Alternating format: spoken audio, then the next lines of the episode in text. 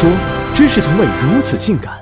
这年头，狗以纯为贵，对很多人来说，只有纯种品牌狗才有资格与它们同吃同住，一同散步。狗子最好还要有能被犬业协会认证的标准血统，不然说好的拉布拉多长成了土狗的样子，那感觉跟看着孩子越来越像老王一样糟心。土狗被人百般嫌弃，原因可以追溯到上世纪八十年代的改革开放。当时，欧美培育并认证的纯种狗打开了国人的新世界，成为了洋气的代名词。而且价格不菲的纯种狗就像行走的 RMB，吃穿用度皆是贵族标准。人和人的差距就是一条遛狗绳，狗在这头，主人在那头。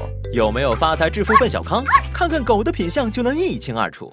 有的人把纯种狗当大牌 logo 养，但也有人就是图个品牌保证。因为凡是同一品种的纯种狗，它们的模样、大小、习性都很相似。如吉娃娃都是体轻能为、掌上舞的盟主，萨摩耶是微微一笑、很倾城的天使，而金毛则是稳重、心细、脾气好的暖男。所以你可以根据自身喜好，想养哪种养哪种，只要血统纯正，就不用担心长歪。这样看来，商家和买家一个愿打，一个愿挨，好像也没啥毛病。但问题是，你们谁问过狗的意见？现在各种品系的纯种狗，大部分是按照育犬协会规定的标准人为培育起来的。而所谓的标准，和当年三寸金莲的病态审美也没什么两样。优质纯种的德国牧羊犬，后腿要弯成青蛙腿的模样，但这样它们就不能完全控制协调自己的步伐，所以走起路来会一瘸一拐。而罗德西亚脊背犬，也只有拥有凸起的脊椎，才配叫这个名字，才有资格在脊柱裂的折磨下繁衍后代。鼻子被越改越短的八哥，我们看到的是蠢萌的外表。可他们一辈子都要承受着难以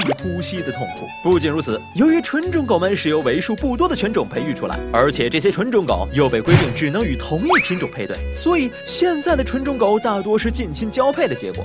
有研究发现，百分之六十三的纯种狗患有遗传病，比如金毛更容易得癌症，拉布拉多容易患眼疾，雄性德国牧羊犬最容易患血友病。此外，许多纯种狗的抗病能力也不如所谓的的串串。以犬细小病毒病这种烈性传染病为例，有研究数据表明，纯种犬的发病率最高。而英国国内的一项调查显示，在遭受病痛折磨的狗中，纯种狗占四分之三。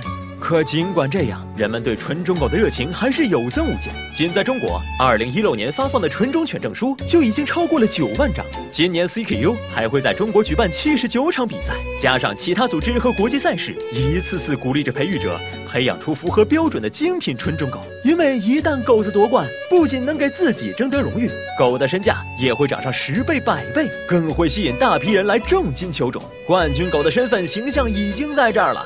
至于会遗传给后代的各种疾病，没有人会替他们考虑。狗子们不会说话，只能默默忍受病痛，而且他们永远也不会知道，温柔抚育自己长大的人，也是害自己受尽折磨的人。人们愿意为狗子豪掷千金，可它不是由着你心思的漂亮玩具。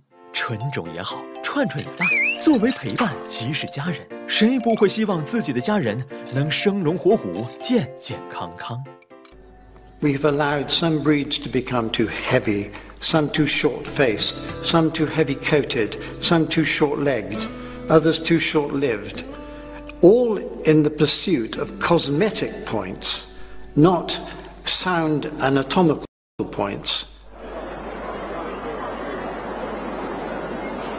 Bulldogs were once used for baiting bulls and breeders are fond of explaining that the rolls on the dog's face are there to channel the bull's blood away from the dog's eyes.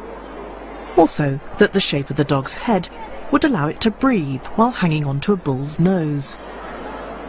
Nonsense, says dog historian David Hancock. The dogs in the baiting rings were heavy-headed dogs, but they had ample jaw length. Here's what we've done to the bulldog in less than a hundred years.